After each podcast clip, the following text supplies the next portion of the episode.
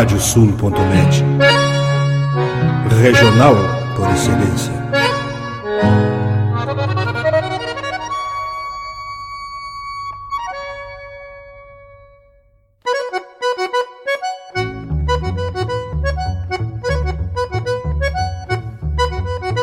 Está aberta a porteira, nem se preocupe em fechá-la.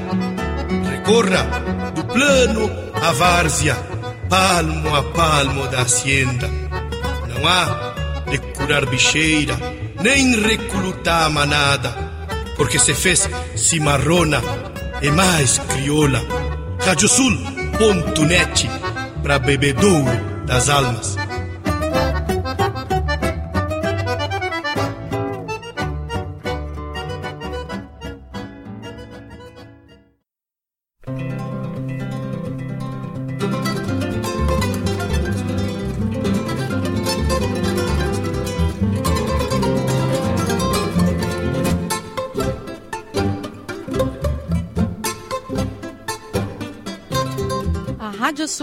Radiosul.net apresenta O Campo em Notícia.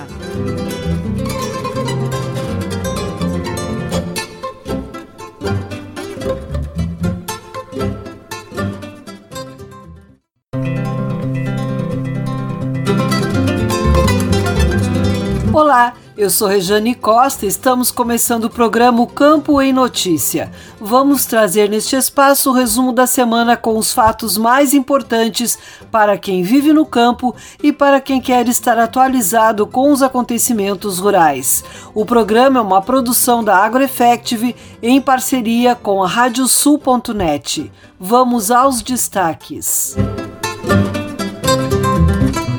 Federarroz avança em ação sobre rotulagem da origem do arroz. Mercado de ovinos tem perspectiva de aquecimento para os próximos meses. Estratégias de manejo na pecuária otimizam custos na alimentação. Meliponicultores lançam carta em defesa da sobrevivência da atividade. Freio do proprietário contará com a participação de ginetes de fora do país. GAP Genética retorna com o leilão presencial marcado pela liquidez. Trio de Dom Pedrito é o vencedor da camperiada do cavalo crioulo. E ainda, as cotações das principais commodities agropecuárias, a previsão do tempo, a agenda de eventos e remates e as notícias da rede. O programa Campo em Notícia conta com a parceria de rádios que formam rede com o nosso noticiário. Estão conosco as rádios Poatã de São José do Ouro, Fandango de Cachoeira do Sul, Soledade de Soledade, Cidade de Cacique Dobre, Integração de Restinga Seca, 107 de Tapejara, Minuano de Alegrete, Delta e Difusora de Bagé, Rádio 96 de Uruguaiana Pitangueira de Taqui, Sorriso de São Martinho, Difusora de Arroio Grande, Missioneira de São Luís Gonzaga, Planetário de Espumoso, A Folha de Não Me Toque, RCC de Santana do Livramento e Cotricel de São Cepé. Vamos agora com a previsão do tempo no programa O Campo em Notícia. A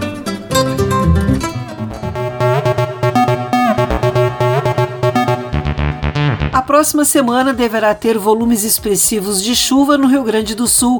Neste sábado, o ingresso de ar seco e frio vai manter o tempo firme, com declínio das temperaturas e possibilidade de geadas isoladas. Já no domingo, o tempo seco vai seguir predominando e a entrada de uma massa de ar quente favorecerá o aumento da temperatura. Na segunda e na terça-feira, o deslocamento de uma área de baixa pressão vai provocar chuva com possibilidade de temporais isolados. Na quarta-feira, o ingresso de ar seco manterá o tempo firme e as temperaturas amenas em todas as regiões. Os volumes previstos deverão oscilar entre 15 e 35 milímetros na maioria dos municípios do Rio Grande do Sul. Na Zona Sul, Serra do Sudeste, Litoral, Região Metropolitana e Serra do Nordeste, os valores esperados poderão superar 50 milímetros. Vamos agora com o resumo das notícias agrícolas desta semana.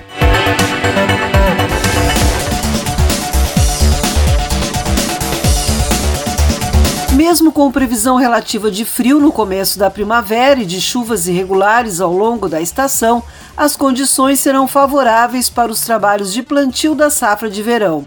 De acordo com o meteorologista Flávio Varone, da Secretaria da Agricultura, Pecuária e Desenvolvimento Rural e coordenador do Sistema de Monitoramento e Alertas Agroclimáticos CIMAGRO, não deverá faltar umidade e o calor excessivo deverá ocorrer somente no decorrer de dezembro, quando são esperadas chuvas mais regulares e mais expressivas em todas as regiões.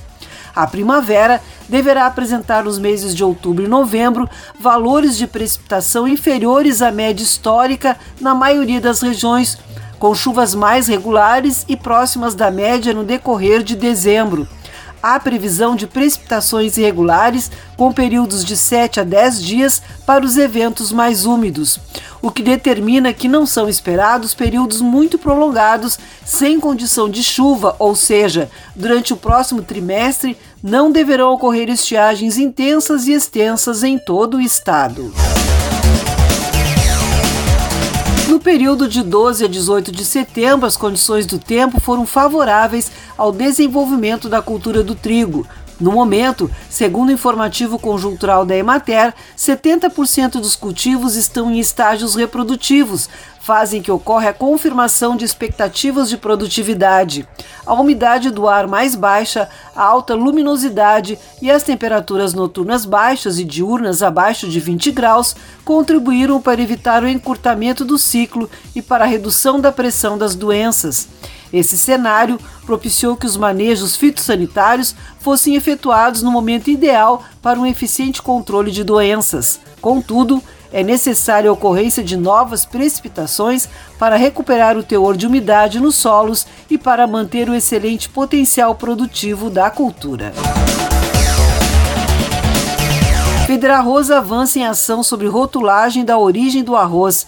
A entidade pede que seja cumprida legislação que informa ao consumidor o país do grão usado na fabricação do produto. Nestor Tipa Júnior. A Federação das Associações de Arrozeiros do Rio Grande do Sul, a Federarroz, emitiu nota assinada pelo diretor jurídico da entidade, Anderson Beloli, informando que o Tribunal Regional Federal da Quarta Região, nos autos da ação civil pública juizada pela Federação, deu provimento ao recurso da entidade, determinando que o processo volte à primeira instância e seja devidamente instruído e sentenciado pela Justiça Federal. A ação civil pública, iniciada no ano de 2017 pela Federarroz, busca, entre diversos pedidos, que seja cumprida a legislação de regência, no sentido de que a totalidade do arroz embalado, rotulado e ofertado ao consumidor brasileiro informe o país de origem do cereal utilizado na fabricação do produto. O tribunal reconheceu, nos termos da própria decisão, a legitimidade da Federarroz no ajuizamento da ação, já que não há como, no caso específico, que envolve a omissão do agente agente regulador na aplicação de normas que regulam o mercado, dissociar a defesa dos interesses dos integrantes do setor orizícola, que, de rigor, cumprem as normas sanitárias e de comercialização da tutela dos interesses dos consumidores, a informação adequada sobre os produtos expostos à venda, do meio ambiente e da saúde pública, identificação da origem dos insumos e da ordem econômica, promoção do desenvolvimento econômico sustentável. Ação ajuizada em março de 2017 solicita que a Agência Nacional de Vigilância Sanitária, Anvisa, cumpra a legislação referente à rotulagem de alimentos. De acordo com a legislação brasileira, todo o alimento produzido fora do alcance do consumidor deve informar em sua embalagem a origem da matéria-prima utilizada. Para o Campo e Notícia, Nestor Tipa Júnior. Obrigada, Nestor. A economia gaúcha registrou queda de 13,5% no segundo trimestre de 2022 em relação ao primeiro trimestre na série com ajuste sazonal. Quando a comparação é feita com o segundo trimestre de 2021, os dados do Produto Interno Bruto mostram uma retração de 11,5%. Entre os três grandes segmentos da economia, a agropecuária, que sofreu com efeitos da estiagem no período, foi a principal responsável pela queda nos números, tanto na base trimestral quanto na comparação de seis meses do ano. Os resultados referentes ao segundo trimestre do ano foram divulgados pelo Departamento de Economia e Estatística, vinculado à Secretaria de Planejamento, Governança e Gestão. Fortemente afetado pela estiagem, o setor agropecuário apresentou queda de 38,3% no segundo trimestre em relação ao primeiro e de 65,6% quando comparado com o período de abril a junho de 2021, pior resultado para o setor desde o início da série histórica em 2002 foi publicado pelo governo do estado o decreto que definiu o pagamento do SOS Estiagem para o primeiro grupo de beneficiados, formado pelos povos e comunidades tradicionais, como quilombolas, indígenas e ribeirinhos, residentes em zonas rurais e assentados da reforma agrária. No primeiro momento, vão receber o benefício de mil reais em parcela única, cerca de 14 mil famílias com inscrição ativa no cadastro único em 29 de março de 2022. A política de crédito emergencial contra adversidades climáticas no meio rural, instituída pelo decreto, vai ser coordenada pela Secretaria da Agricultura, Pecuária e Desenvolvimento Rural. Os recursos não reembolsáveis provêm do Fundo Rotativo de Emergência da Agricultura Familiar, estabelecido por lei. Para ter acesso ao apoio financeiro, a família deverá residir em município que tenha declarado situação de emergência ou de calamidade pública decorrente da estiagem que atingiu o Rio Grande do Sul na última safra de verão e cuja homologação pelo Estado tem acontecido entre 1 de dezembro de 2021 e 31 de março de 2022. Meliponicultores lançam carta em defesa da sobrevivência da atividade. FEMERS afirma compromisso em defesa da meliponicultura e busca da sustentabilidade ambiental com as abelhas sem ferrão. Nestor Tipa Júnior. Após o lançamento na última Expo Inter, a Federação das Associações de Meliponicultores do Estado do Rio Grande do Sul, a FEMERS, como representante legal do setor no estado, lançou uma carta aberta assinada pelo seu presidente, Nelson Agnes, também presidente da Amevat, à sociedade gaúcha, com a defesa da atividade. Segundo o documento, há um avançado grau de intervenção humana nos processos ecológicos essenciais que sustentam a vida e a biodiversidade, fato que tem causado, além de insegurança e apreensão aos povos, a extraordinária degradação dos habitats e ecossistemas, com extinção em massa cada vez mais contundente e veloz das espécies, sobretudo dos polinizadores. Presidente Nelson Agnes comenta a importância da atividade. Nós lançamos uma carta aberta ao público em geral, trazendo os nossos objetivos, os nossos anseios, também as nossas necessidades para continuar criando e preservando essas abelhas brasileiras. Sempre vale a pena salientar que o ser mais importante do planeta são as abelhas, porque através da polinização que elas fazem das floradas, nós temos alimentação não somente para os seres humanos, mas sim para todos os seres vivos. A FEMERS também salienta na carta, no que se refere à meliponicultura, que a matéria estima que a cadeia produtiva de mel e produtos derivados das abelhas sem ferrão, como própolis, cera, cerume, cosméticos e demais meliprodutos, reúna atualmente no estado do Rio Grande do Sul um universo de mais de 16 mil famílias em atividade e faça necessário não só identificar, fortalecer e resguardar esta atividade de cunho socioambiental, como fomentá-la e elevá-la a uma posição compatível com a sua importância econômica e ecológica, sobretudo do ponto de vista das políticas públicas. Para o Campo e Notícia, Nestor Tipa Júnior. Obrigada, Nestor. Depois de 15 anos de estudo do Departamento de Diagnóstico e Pesquisa Agropecuária da Secretaria da Agricultura, Pecuária e Desenvolvimento Rural, um grupo de produtores está plantando os primeiros pomares de butiá, voltados exclusivamente para a exploração comercial a partir de mudas doadas pelo departamento. A produção de mudas de butiá pelo departamento faz parte de uma linha de pesquisa que se iniciou em 2006 com o objetivo de tornar viável a exploração econômica do butiá por meio do cultivo ordenado de butiazeiros. Atualmente, a produção de butiá no estado se baseia no extrativismo de matas nativas. Mesmo com a produção de até 29 quilos por árvore sem trato cultural, o número de plantas em áreas naturais e em pomares instalados ainda é muito inferior à demanda atual pela fruta e seus derivados. E chegou o momento de sabermos as cotações dos produtos agrícolas.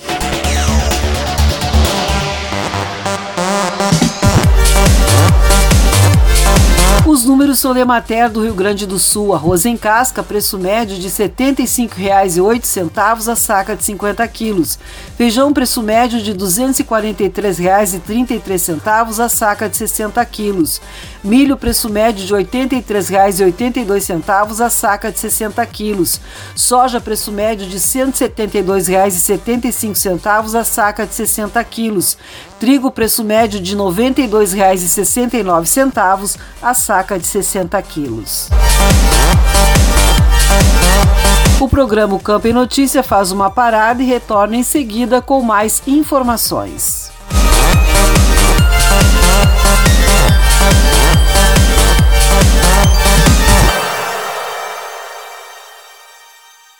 Canta, canta, minhas chilenas, chacoalha no mas teus guiso. Nesta ponta d'égua que vão a trote estendido, enredei lá no tupete o mais lindo dos tiflidos. Radiosul.net, entre estrada e corredores. Agora tu podes ouvir a Rádio Sul pelos aplicativos para iOS e Android.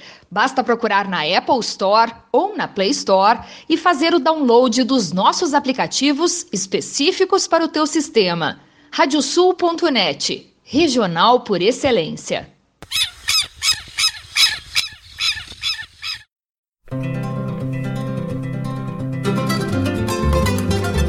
A Radiosul.net está apresentando o Campo em Notícia.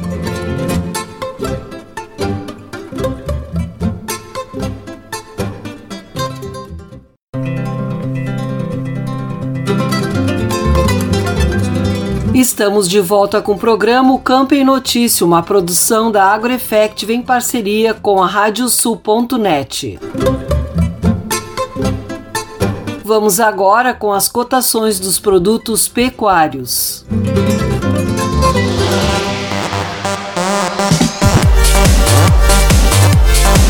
Os números são de Mater do Rio Grande do Sul. Boi para abate, preço médio de R$ 9,83 o quilo vivo.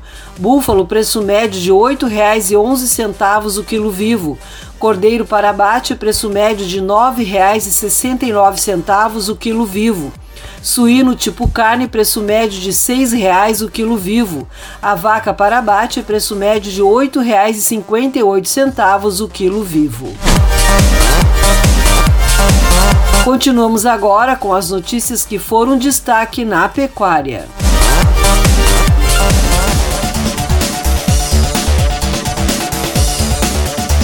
Mercado de ovinos tem perspectiva de aquecimento para os próximos meses. Para o presidente da Arco, o aumento da comercialização na última Expo Inter pode se refletir no crescimento de vendas para ampliação do rebanho. Nestor Tipa Júnior. A expressiva comercialização de ovinos na última Expo Inter, chegando a números de mais de 1 milhão e 100 mil reais, ante aos 660 mil em vendas do evento de 2021, traz uma perspectiva otimista para os próximos meses na ovinocultura gaúcha. No período de feiras do interior, que já se iniciam neste mês, somando a temporada de verão, devem reforçar esta expectativa.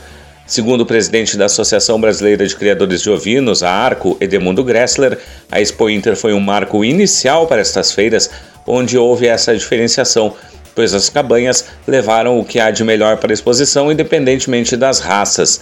Segundo o dirigente, estes números refletem e vão refletir nesta segunda etapa, que são as exposições do interior e que se estendem nos meses de verão. De dezembro a fevereiro é o ciclo de exposições de verão onde acontece a grande parte da comercialização.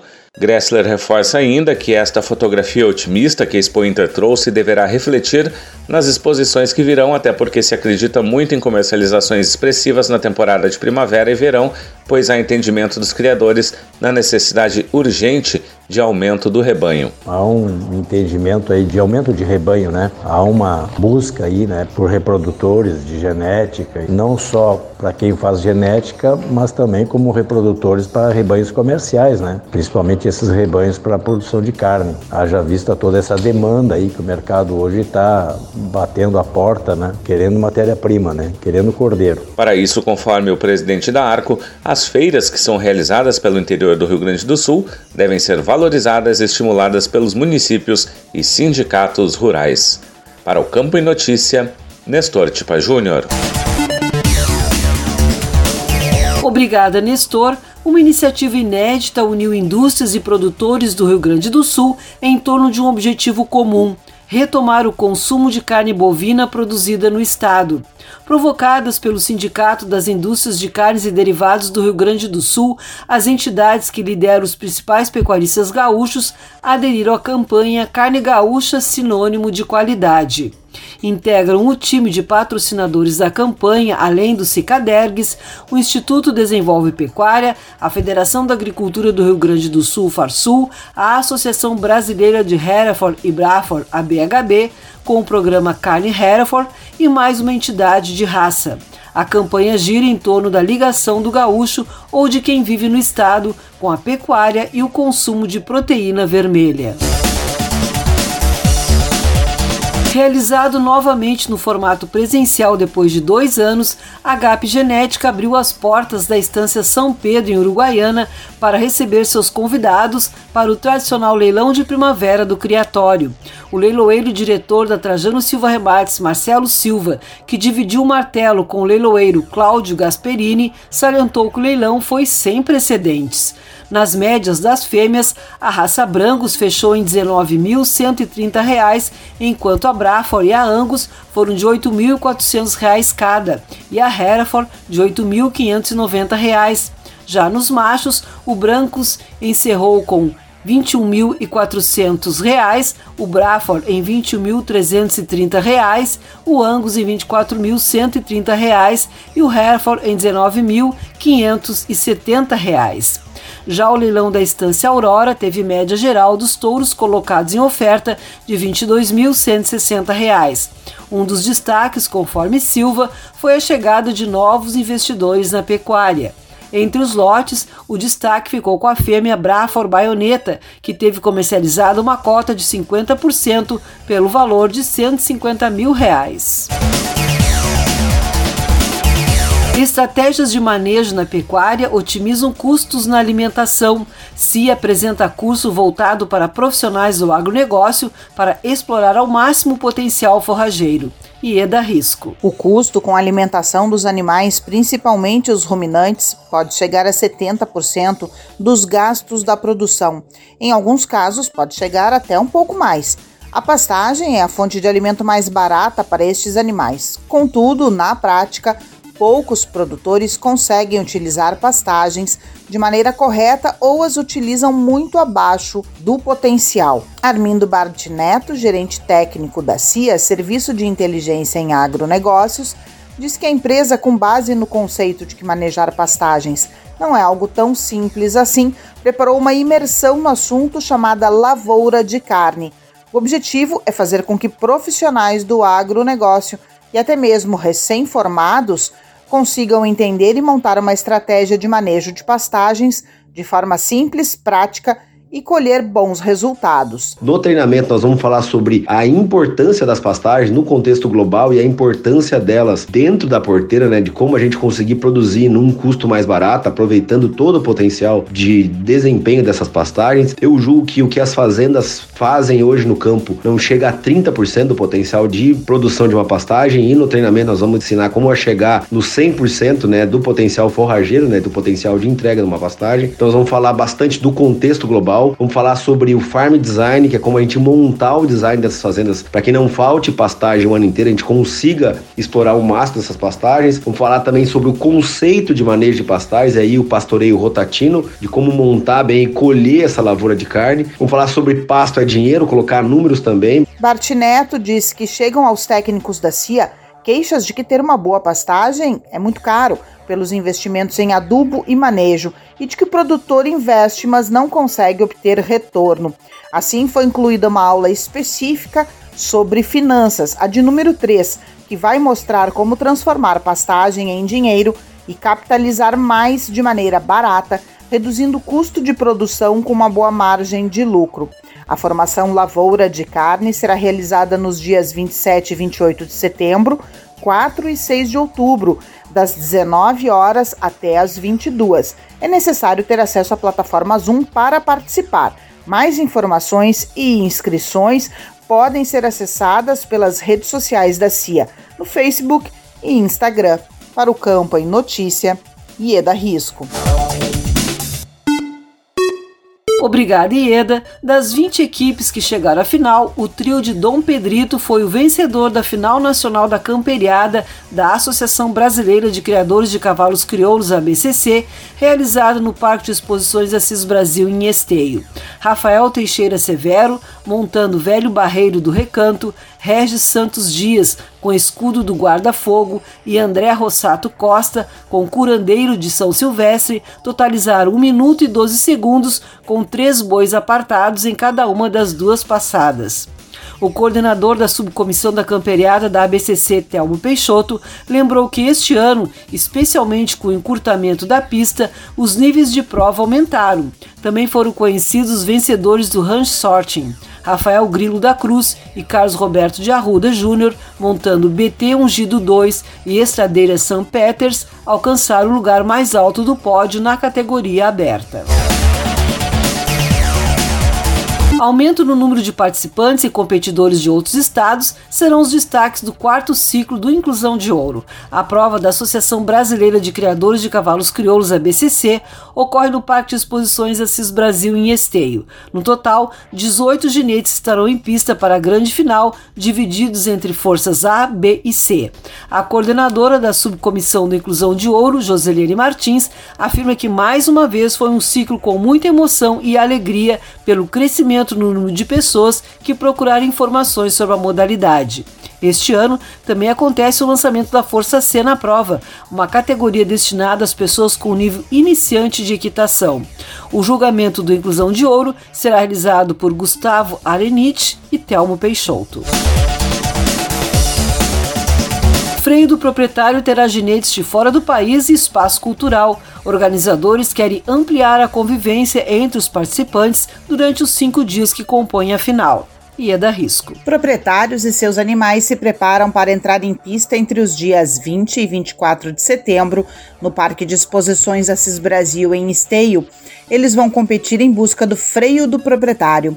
O evento deste ano contará pela primeira vez com a participação especial de três ginetes de fora do país e com uma arena de beach tênis.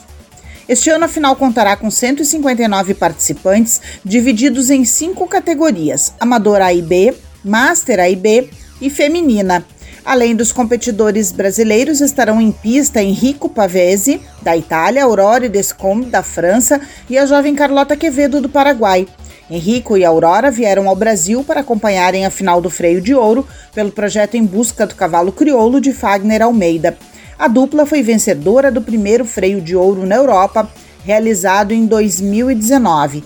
Fernando Gonzalez, coordenador da subcomissão do freio do proprietário, diz que estas são participações especiais que não concorrem a prêmios, mas que foi feita a convite da Associação Brasileira de Criadores de Cavalos Crioulos.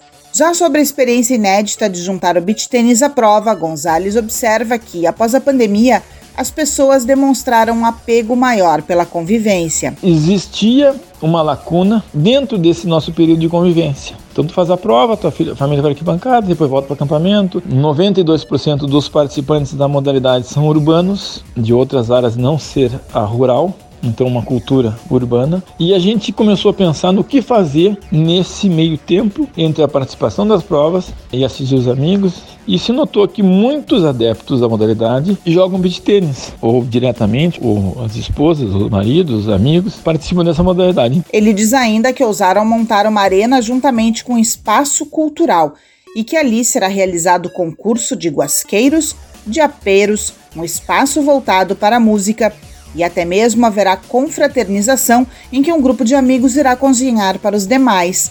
A arena de beach tênis ficará disponível a todo o público durante os cinco dias de evento. Quem desejar poderá contratar aulas com Vinícius Soares de Souza, instrutor habilitado pela Confederação Brasileira de Tênis. Para o Campo e Notícia, e é Risco. Obrigada, Ieda. Vamos conferir agora as agendas de eventos e remates.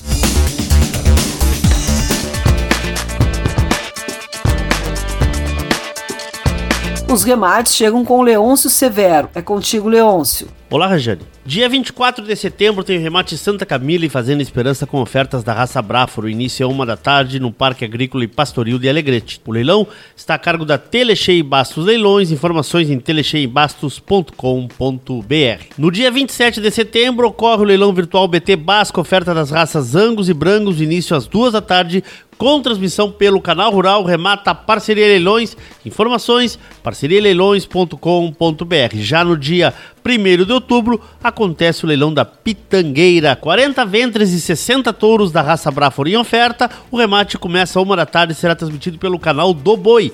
No martelo, Parceria Leilões, Fábio Crespo. Informações parcerialeilões.com.br. Obrigada, Leôncio. E a agenda de eventos chega agora com Vitória Pimentel. Tudo bem, Vitória? Olá, Regiane. O Instituto Desenvolve Pecuária realiza no próximo dia 27 de setembro mais uma edição do Prosa de Pecuária. A superintendente de Registro Genealógico e do Programa de Melhoramento de Bovinos de Carne, PROMEBO, da Associação Nacional de Criadores Redbook Colares, Silvia Freitas, vai abordar a questão de como usar o PROMEBO na escolha de touros e matrizes. A live terá início às 7 da noite e poderá ser conferida pelo canal do Instituto Desenvolve Pecuária. O endereço é youtube.com/desenvolve pecuária e estão abertas até 30 de setembro as inscrições para o mestrado profissional em gestão e negócios com turma para o cooperativismo agropecuário. 50% das aulas serão presenciais em Cruz Alta e os outros 50% na modalidade presencial remota. A realização é da Unicinos, Osergues Sescope, Escope e Fecoagro. Informações e edital podem ser obtidas pelo e-mail ppgn.unicinos.br. Para o programa O Campo em Notícia, Vitória Pimentel. Obrigada, Vitória. O programa o Campo em Notícia vai para mais um intervalo e retorna em seguida.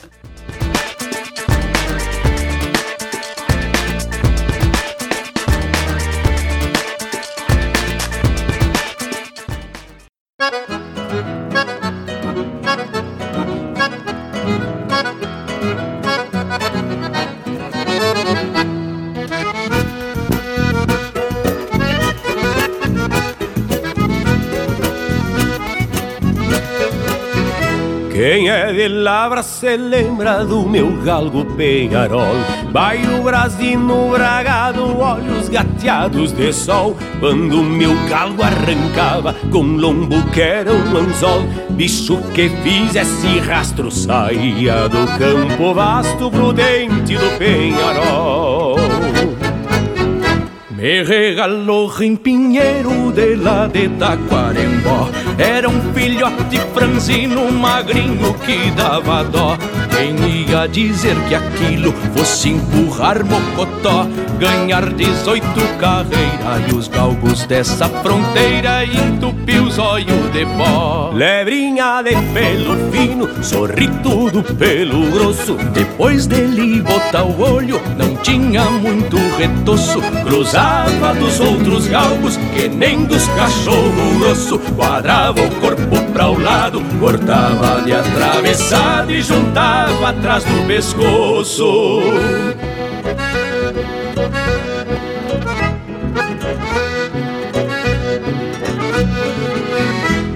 Um dia o Cássio Bonoto, proseando e tomando um trago, me contou de um sorro baio que havia lá por Santiago. Corria mais que os cachorros, vivia fazendo estrago, de tanto comer cordeiro, já nem botavam carneiro nas ovelhas deste pago. Eu disse pra esse amigo mês que vem vou na tua casa. Me espera com um mar de vinho e um chivo em cima da brasa. O penharol vai na piola, porque ele não perde e vaza. Te garanto que o tal sorro, pra escapar do meu cachorro, só quem toque o criasa. Cheguei no dia marcado, tinha gente até de farda. Nunca vi tanto gaúcho, nunca vi tanta espingarda. Diziam o sorro é bruxo, cruzado com onça parda. Eu disse deixem comigo, quem tem medo do perigo que espere na retaguarda.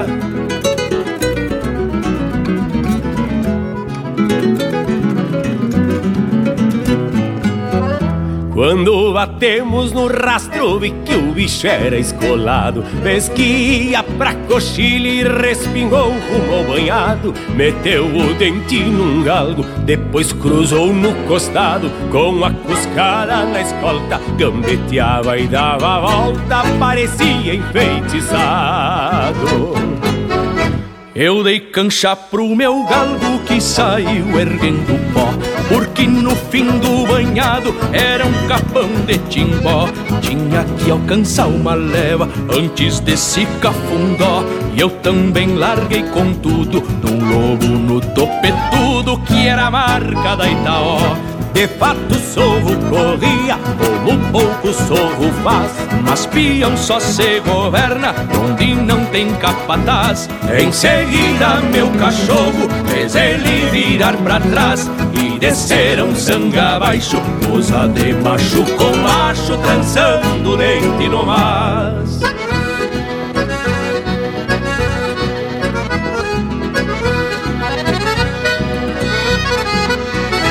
Foi quando eu ouvi um tiro vindo de lá do sangão. Estouro de arma de chumbo de um louco sem precaução Apei por cima do toso pra dar fé da situação. Meu galgo tava sangrando, mas continuava peleando Baleado no coração.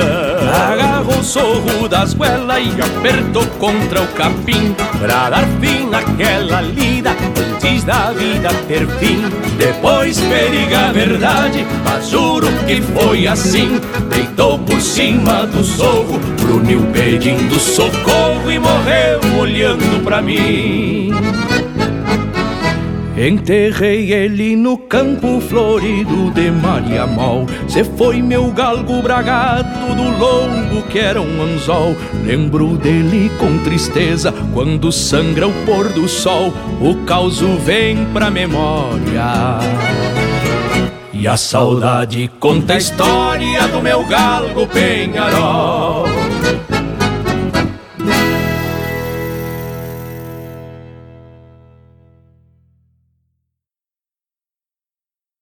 Canta, canta, minhas chilenas, chacoalha no mas teus guiso.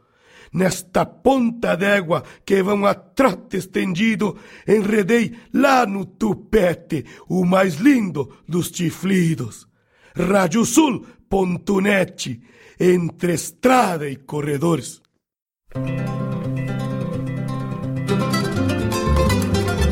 A Radiosul.net está apresentando o Campo em Notícia.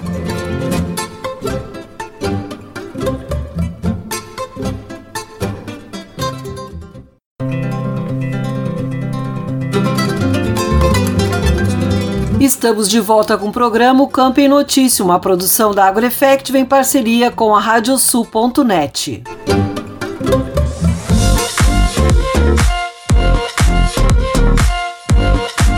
O que vem pela frente na safra de grãos do Rio Grande do Sul depois de uma estiagem? É o que soubemos neste episódio do Agropauta Entrevista. Conversamos com o diretor técnico da Emater, Alencar Ruggeri, sobre as expectativas para as culturas da soja, do milho, do arroz e do feijão no território gaúcho.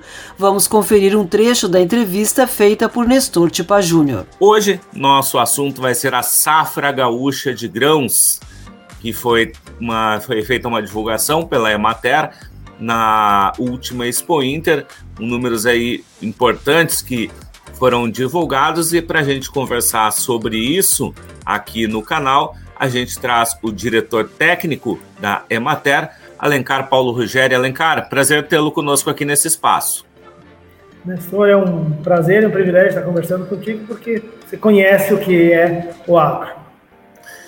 Bom, né, cara, uh, tivemos esses números que foram divulgados na última Expo Inter da safra gaúcha de grãos, depois de um ano que foi realmente muito ruim para o produtor por causa da estiagem, e a previsão agora é de uma retomada desse, desse, dessa safra, né, que cada vez mais o produtor vem uh, trabalhando muito forte em cima dela, né?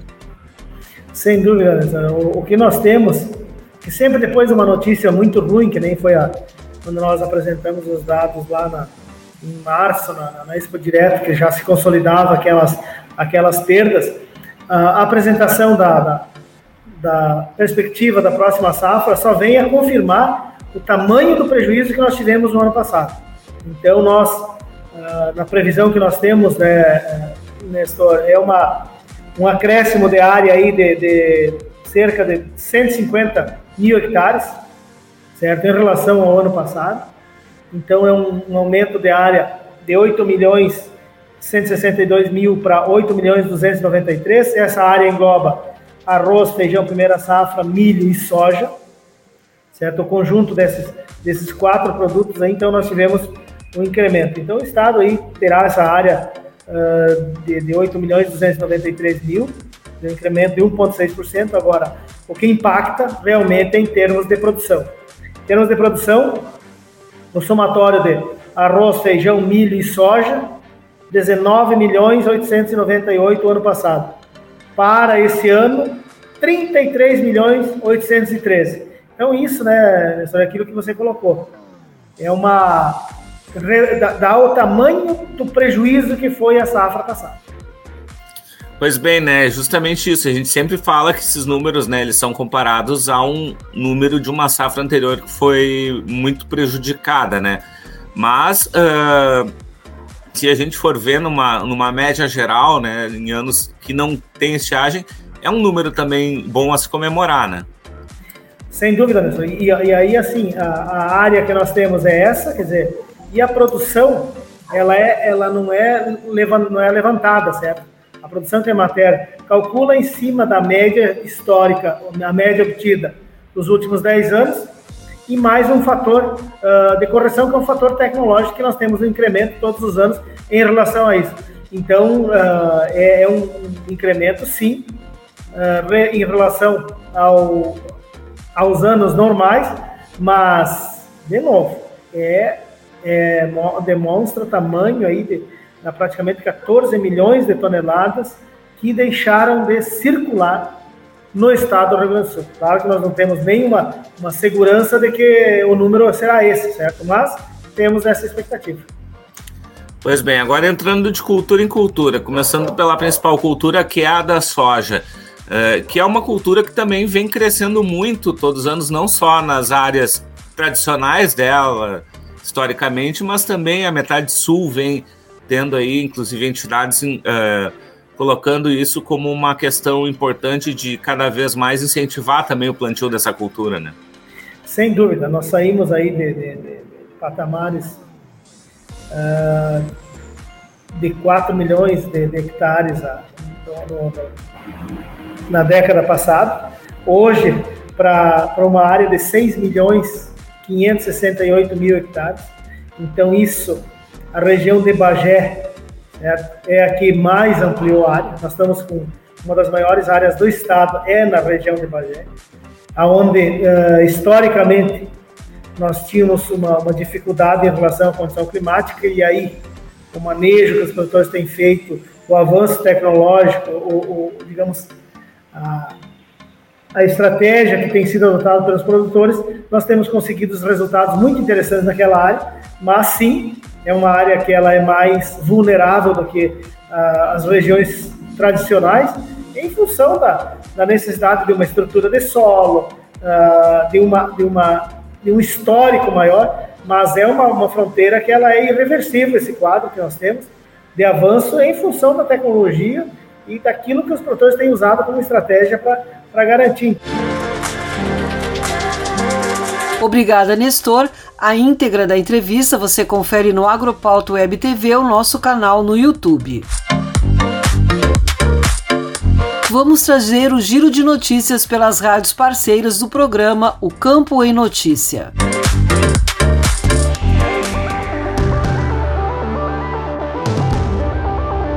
Angélica Pereira, das rádios Delta e Difusora de Bagé. Dom Pedrito receberá evento internacional de apicultura em 2023. O município de Dom Pedrito foi escolhido para sediar as próximas edições do Congresso Sul Brasileiro de Apicultura e Meliponicultura e do Seminário Internacional de Apicultura. Os eventos ocorrerão entre 13 e 15 de julho de 2023. Realizado em Chapecó neste ano, o evento reúne cerca de 1.500 apicultores produtores, melipolicultores e interessados na área de diversos estados brasileiros e países vizinhos. Hoje, Dom Pedrito é o segundo maior produtor de mel do estado, com 700 toneladas anuais. Para realizar os eventos, a Prefeitura, a Federação Apícola do Rio Grande do Sul, Fargues, a Ematel e a Associação de Produtores de Mel de Dom Pedrito contam com o apoio do Sindicato e a Associação Rural de Dom Pedrito, da Associação dos Agricultores de Dom Pedrito, do Instituto Rio Grandense do Arroz, IRGA, da Escola Técnica de Dom Pedrito e da Universidade Federal do Pampa, responsáveis pela parte científica. De Bagé, especial para o Campo em Notícia, falou Angélica Pereira. Rafael da Silveira Rosa, da Rádio Integração de Restinga Seca. E dentro deste período da entre-safra, enquanto o plantio não inicia a todo vapor, agricultores de Restinga Seca e região centro do estado seguem aproveitando para participar de seminários e cursos, como destaca o chefe do escritório de Emater de Restinga Seca, Rodrigo Oliveira, sobre o curso de Boas Práticas Agrícolas para aplicação de agrotóxicos hormonais. E esse curso ele passa a ser uma exigência, já tem alguns municípios aqui na região que estão obrigados, os produtores que forem utilizar esses produtos hormonais, a terem o certificado desse curso.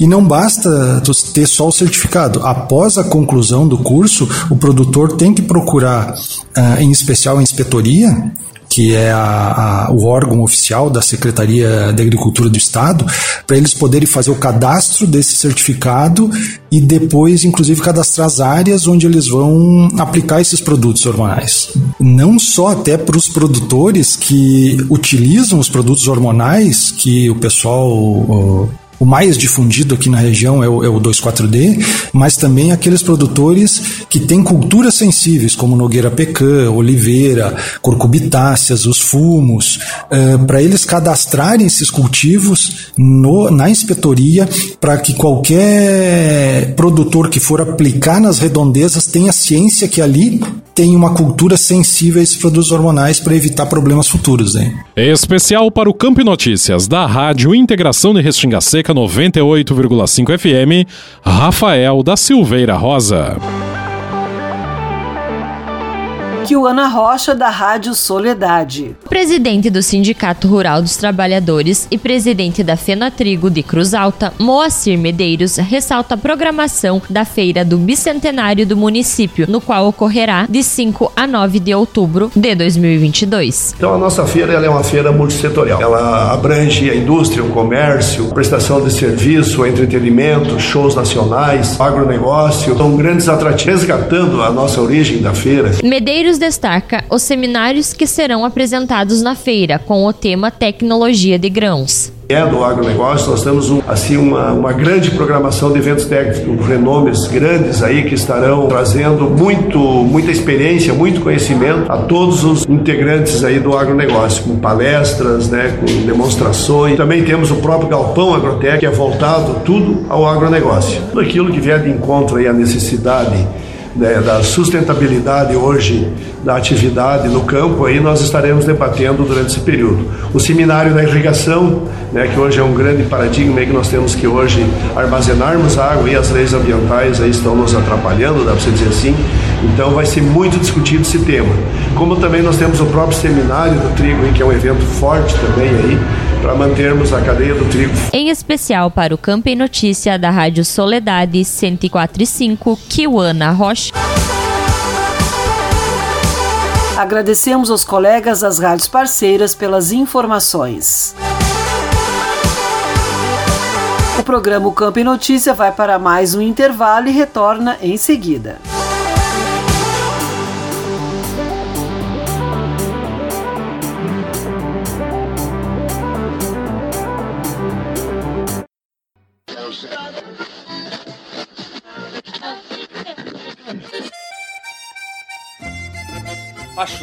Mas então deixa aí porque esta é a Radiosul.net, regional por excelência.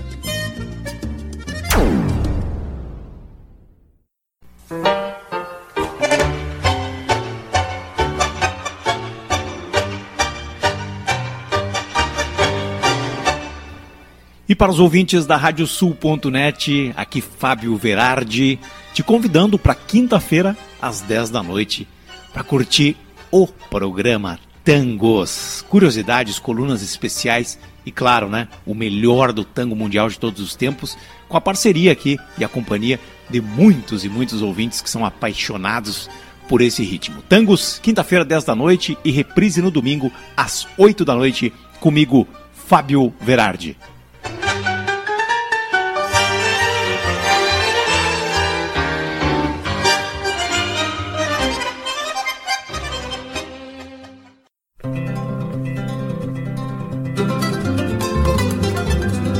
Radiosul.net está apresentando o Campo em Notícia.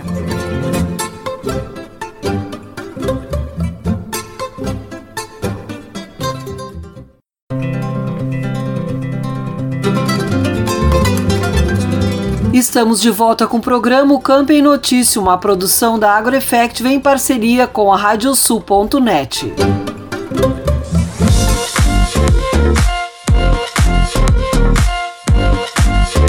Agropauta Entrevista conversou com Sérgio Munhoz, inspetor técnico da Associação Brasileira de Criadores de Ovinos, a ARCO, sobre o método de esquila indicado para certificar a lã de sua produção. Saiba também que há um mercado profissional aberto e sedento por mão de obra no estado. Vamos conferir um trecho da entrevista feita por Ieda Risco. O assunto tem a ver com essas coisinhas peludas e gostosas, as ovelhas. E para falar sobre isso, nós convidamos Sérgio Munhoz, que é técnico da Associação Brasileira de Criadores de Ovinos. Sérgio, quero começar te perguntando: elas são todas assim tão fofinhas? Ou tem alguma que as crianças não queiram fazer isso, ó, afofar como eu faço com essa, que foi um presente de uma amiga querida quando ela estava se mudando, adivinha para onde? Pro Kuwait, deixou aqui a bebê comigo. Não, são, são todas as laneiras são todas assim, né? Todas as raças uh, ovinas de lã, né? São fofinhas, né? Principalmente depois que a lã cresce. E, mas nós temos hoje, com muita importância, muita importância na, na ovinocultura nacional, né? Os deslanados, né? Que inclusive hoje são os maiores rebanhos do Brasil já, os deslanados do Nordeste, do, do Brasil Central, do Sudeste, etc. Né? Uh, muitas ovelhas deslanadas nós já, temos, já temos no Brasil. Né? Nós saímos agora há pouco de uma Expo Inter em que as ovelhas foram, claro, o centro das atenções, como eu disse, principalmente dos pequenos, né, que adoram ver os bichinhos desfilando ali naqueles momentos de julgamento.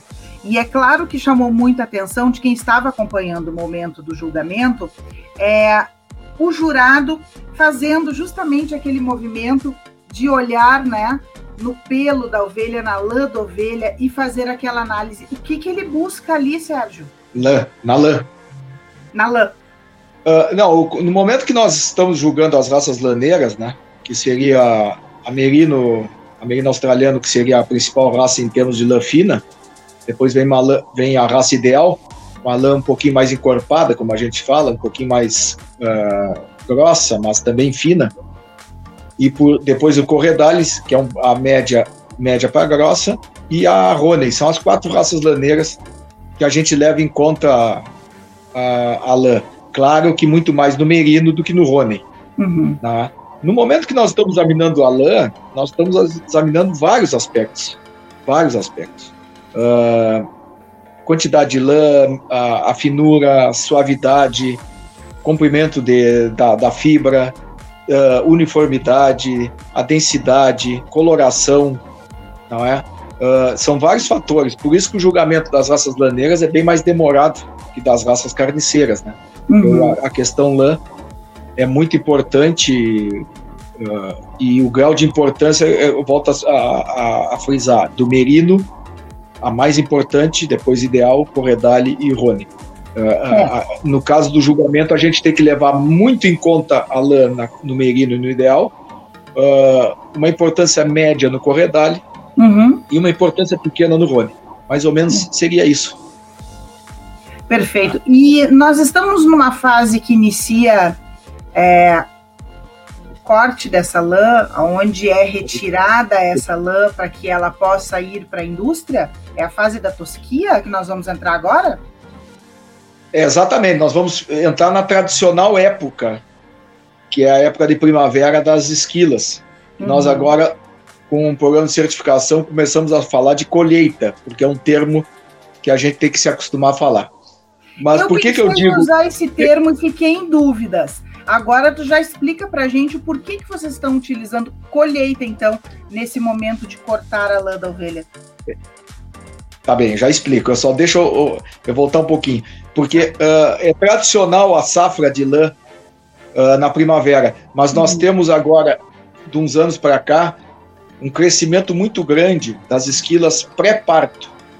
Ou seja, muitos produtores que é um manejo interessante, principalmente visando a, o cordeiro, tu esquilar a ovelha em torno de 30 a 40 dias antes do parto. Então nós temos uma safra muito grande também nos meses de abril, maio e até junho. Né? Uh, muita gente já esquilou seus rebanhos nessa época porque é uma, uma atividade que está se intensificando cada vez mais, que são as esquilas pré-parto. Mas aí especificamente a mãe, né? É, tu esquila, tu esquila a mãe, que vai dar um cordeiro mais saudável, ela vai, vai ter uma maior, melhor alimentação. Então ela vai dar um resultado muito positivo no cordeiro. Uhum. É? Tem gente que utiliza, tem gente que não utiliza. Claro que nós vamos agora para grande número de ovinos esquilados, vai ser agora na primavera. E nós estamos chamando de colheita, porque nada mais é um, o, a, a, esquila nada mais é do que uma, um método de colheita da lã. Uhum. E, e, dentro do programa de certificação de LADAR, que é o programa que eu acho que é o objetivo maior da nossa conversa, talvez. Uh, a colheita, o método de colheita é fundamental. Passa por um método uh, que veio da Austrália, método Talirai, que chamam, uhum. que é a ovelha desmaniada. É, é, um grande, é um grande aliado do bem-estar animal também, porque a ovelha não é maniada, a ovelha é solta, a ovelha não passa por estresse. E por que esse método? porque esse método de colheita permite com que a gente trabalhe a lã na mesa, ou seja, esse trabalho de lã está diretamente relacionado, casado com a esquila Talirai. Ou seja, não adianta nós fazermos o método Talirai e não tivermos o trabalho de mesa. Uhum. Esse trabalho de mesa e não e, e, só nós vamos ter esse trabalho de mesa se a, se a ovelha for esquilada da maneira do método Talirai. O método maniado não permite a gente trabalhar esse, fazer esse trabalho de mesa. Uhum. Eu sou uma amante do cinema e eu gosto de assistir qualquer tipo de filme, mesmo esses que são produzidos atualmente para televisão, né? Que, ou para os programas de streaming. E assistindo justamente num desses uh, aplicativos de streaming, é, não vou me recordar o nome, porque realmente não sei o nome do filme, mas se passava numa propriedade rural uh, na Austrália. Uma moça que vai para lá. Uma moça que vai para a Austrália, né? A moça vai para a Austrália, exatamente. E eles têm exatamente. a criação de ovelhas e eles têm a produção de vinhos. Não? É, são dois irmãos que dividem. Ele cuida das ovelhas, ela cuida da produção de vinhos. E me chamou justamente a atenção esse detalhe que tu colocaste, né? De que a ovelha não é mais nada, ela fica solta e que eles pegam toda aquela lã como se tivessem tirado o casaco da ovelha e jogam por cima Sim. de uma mesa e aí eles começam a passar. Eu não entendi exatamente, porque o filme não se detalha nessas questões técnicas, mas é esse processo que estava se referindo agora? exatamente, eu, eu, eu costumo dizer que nós não estamos inventando nada. Para você ter uma ideia, chegou esse método no Uruguai em 84, 85. Uhum. Eu, eu, utilizo, eu utilizo na minha propriedade desde de 2009. 2009. Uh, uh, e sou o único, o único que usa na, lá na, no município de Erval. Ou seja, uhum. é, uma, é, uma, é uma mudança cultural. É uma questão cultural. É, uma, é, é, é, é difícil a gente preparar esquilador. A gente sabe que, que é uma profissão que tem um grande futuro com esse método. Porque nós vamos ao Uruguai, por exemplo. O Uruguai hoje, o Uruguai hoje é exportador de mão de obra. Uh, a gente fala essas coisas e, e, as pessoas não acreditam. O Uruguai enche um Boeing com 250, 260 esquiladores e eles vão para a Europa esquilar, para a Espanha. Passam lá na Europa uma, dois, três meses e voltam com 50, 60 mil euros no bolso. Uhum. Tá? Uh, ou seja, o Uruguai hoje é exportador de mão de obra e nós aqui temos dificuldade até para fazer essa mão de obra. O nosso projeto, nosso programa de certificação da ARC não é maior hoje por causa de mão de obra que nós não temos. Temos pouca mão de obra. Estamos com um cenário ao nosso lado, vamos, estamos querendo multiplicar essa mão de obra, uhum. temos que multiplicar. E para você ter uma ideia, a, quem mais certifica lã, arco hoje, lã gaúcha arco, é uma máquina do Uruguai. Uma máquina do Uruguai que vem no Brasil esquilar e é a que mais produz lã certificada. Obrigada, Ieda. A íntegra da entrevista você confere no Agropauta Web TV, o nosso canal no YouTube.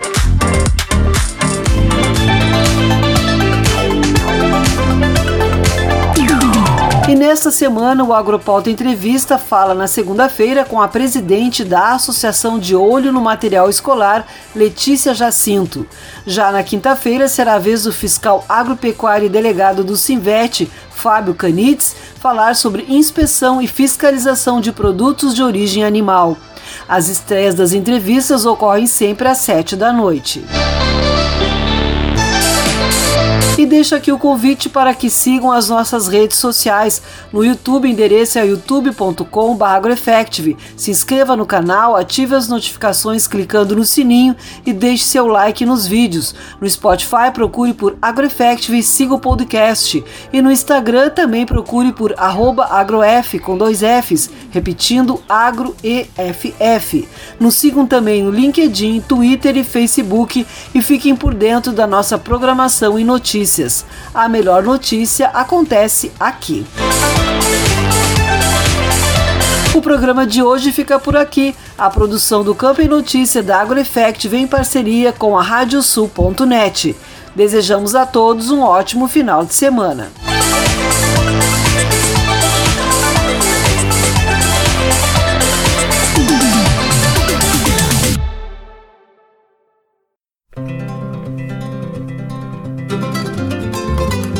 Radiosul.net apresentou O Campo em Notícia.